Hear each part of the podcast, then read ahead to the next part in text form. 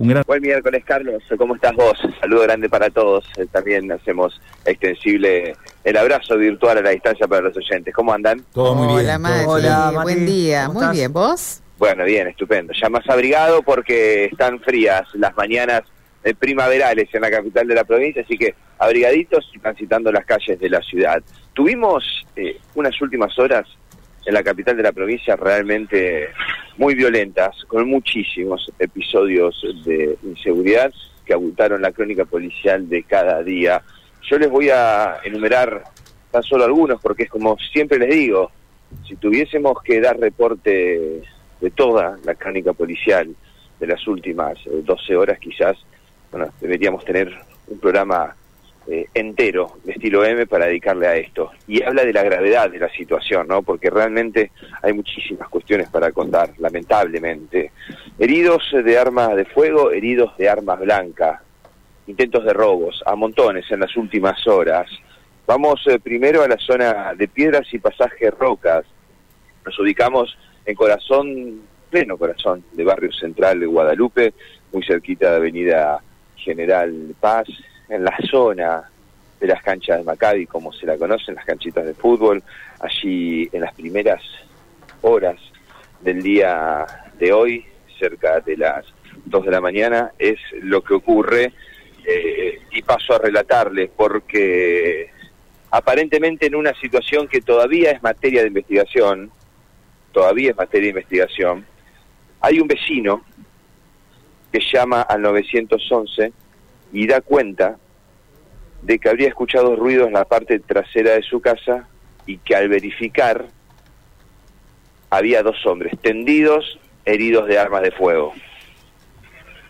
Lo cierto es que rápidamente el 911 activa los llamados de emergencia, llega el 107 al lugar, quienes proceden al traslado de uno de ellos, solamente de uno de ellos que era un menor de edad, eh, 14 años, lo trasladan al hospital de niños Orlando Alasia, donde allí le diagnostican una herida de arma de fuego en la mano derecha, una herida cortante en la mano izquierda y en el cuero cabelludo, quedando en observación y fuera de peligro.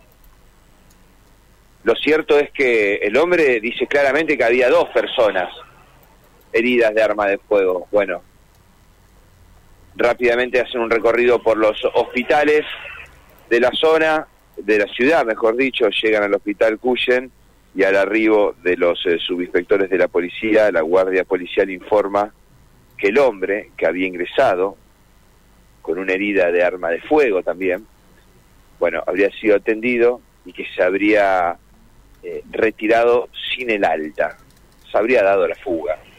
Bueno, ya interviene por disposición del fiscal domicilio doctor Iglesias, la Agencia de Investigación Criminal, realizando peritajes correspondientes y entendiendo qué fue lo que pasó en esa vivienda de Central Guadalupe. Bueno, las investigaciones deberán dar luz sobre el hecho, pero las primeras hipótesis dan cuenta que el propietario de la casa escuchó ruidos, vio personas y disparó desde el interior de su casa, hiriendo a estos dos delincuentes. Uno trasladado, menor de edad, 14 años, y el otro, bueno, prófugo de la justicia, es atendido en el hospital Cuyen y se da eh, a la fuga. Se retira sin el alta, sin el alta médico. Bueno, estamos hablando de una zona complicada de la ciudad, eh, un barrio que está eh, lindante a barrio Coronel Dorrego, este barrio que estamos hablando eh, como epicentro de los últimos hechos de inseguridad. Bueno, tendrá que investigar la policía en las próximas horas realmente qué fue lo que pasó en algo que nosotros también vamos a estar detrás para poder dar más eh, claridad y lucidez. Por otro lado, a las 22 horas de la jornada de ayer, otro herido de arma de fuego, joven de 18 años en la zona norte de la ciudad, calle Teniente Loza y Tacuaritas, es eh, trasladado por el móvil número 2 del 107 al hospital José María Cuyen, bueno, en, el, en este justamente nosocomio es diagnosticado por una herida de arma de fuego en miembro inferior derecho, traumatismo de cráneo, fractura de fémur. Lo cierto es que, bueno, este hombre se niega a declarar y sigue también, bueno, la policía investigando los episodios. Herido de arma blanca, esto ocurrió también en horas de la tarde de ayer en barrio Santa Rosa de Lima. Estrada del 2200, un hombre de 42 años, recibe en su domicilio a dos hombres que que empiezan a increpar, empieza una gresca, estos dos hombres sacan armas blancas y lo empiezan a herir salvajemente este hombre de 42 años, esto es lo que relata uno de sus hijos menores de edad de 15 años, que cuenta que tras la agresión salvaje de estas dos personas, que aparentemente la familia de la víctima reconocieron y identificaron, bueno, eh, lo agreden salvajemente y es trasladado de forma personal al hospital José María Cuyen, diagnosticando la herida de arma blanca en la zona lumbar y también en miembros eh, inferiores. Estaba lúcido y queda internado por la magnitud de las heridas. Además de todo esto, tenemos intentos de robos a un camionero, Carlos, en la jornada de ayer a la tarde. ¿Y cuántas veces pasa esta situación? Uno circulando por las rutas observa un camión parado en la banquina. Esto fue en la circunvalación a la altura de la autopista Santa Fe Rosario. Cierto es que un camionero para a la vera de esta ruta y allí es abordado por delincuentes que intentan robarle sus pertenencias. Este hombre, este camionero, comienza un forcejeo con los delincuentes y producto de este forcejeo, el hombre cae en la carpeta asfáltica y es arrollado, atropellado por un vehículo. Afortunadamente, el hombre con heridas politraumatismos de, de magnitud, bueno, es trasladado al hospital Cuyo donde está fuera de peligro, pero esto pudo haber sido una tragedia mayúscula.